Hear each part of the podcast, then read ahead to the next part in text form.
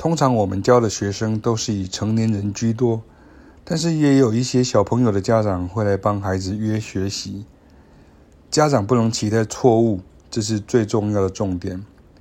我们不是激发您孩子兴趣的老师，我们是教学生学好自己喜欢东西的老师。这两点真的非常非常不一样。学生的年纪与身份不会是最重要的因素，自己的兴趣跟决心才是。所以，帮孩子找名师的常见家长心态，很抱歉，可能不适用用在我们这种老师身上。孩子没有兴趣，家长会觉得是老师没教好，应该是他付的学费。所以，家长不能把对孩子的期待放到对老师的期待上，言简意赅应该很好懂。近日处理了几件凯凯老师或者启明老师因为学生与家长之间的亲子冲突而严重影响我们上课状况与健康状况的，还有孩子还学不会负责任跟进退应对的，或是孩子根本就是被家长付费逼来上课的，实在是有必要公开说明立场。我也曾劝退。想帮孩子报名我规划的线上课程的家长，因为同样的理由如上，真的不能说收了钱就会包君满意。我们是音乐教育业，不是音乐服务业。我自己也是有十八岁以下小孩的家长，我们在教的科目的确跟台湾主流的思维很不一样。不过，我今天还是跟一位想把小孩送来跟我们上课的间接认知的家长说，因为我们遇过不少次，家长帮孩子决定想要自己孩子学什么，结果小孩本身并没有太大意愿或兴趣，或是不知道他在学的科目的价值。所以，如果真不行，不要勉强，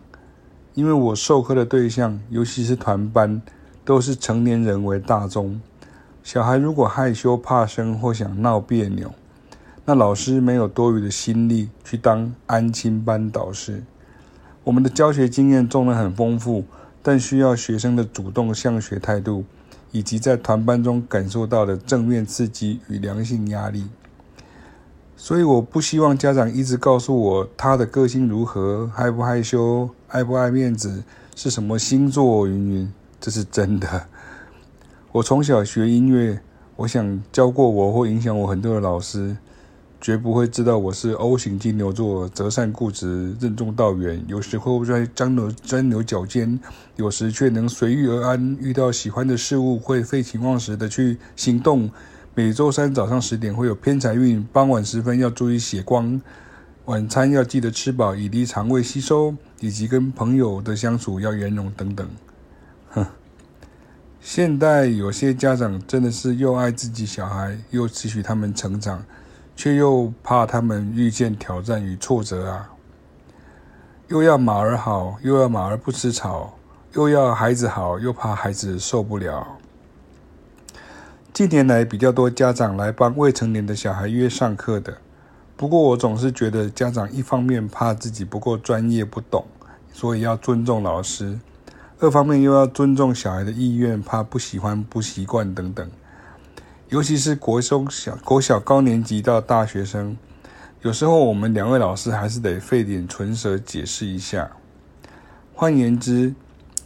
家长虽然相信你是专家，但是因为他或他不是业界中人，所以他们常会拿一些其实是多余的马路资讯，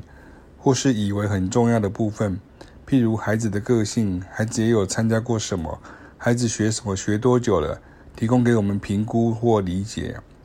不过我总是觉得，还是让我们直接跟学生碰面，开始上课比较实际。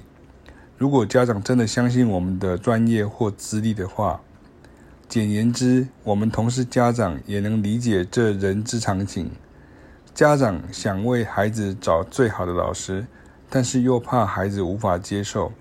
但这在我们根本还没遇到该位孩子前，根本就只能假设而已啊。我们的课，尤其是团班，没有试上或是试听一堂课的，至少要上一起四堂课，绝大多数的同学都是一起一起上下去的。学习跟运动是一样的，不可能一堂课就看出效果。现在我们有不少孩子，差不多年纪的这些学生在固定学习，我们只是要跟家长说，有时候家长的坚持也很重要，不能只有看小孩子喜不喜欢而已。大部分的家长都怕自己不懂，所以会帮孩子设想，先跟老师沟通。但是这一点，只要他是真的有兴趣，也有恒心，交给我们是没问题的。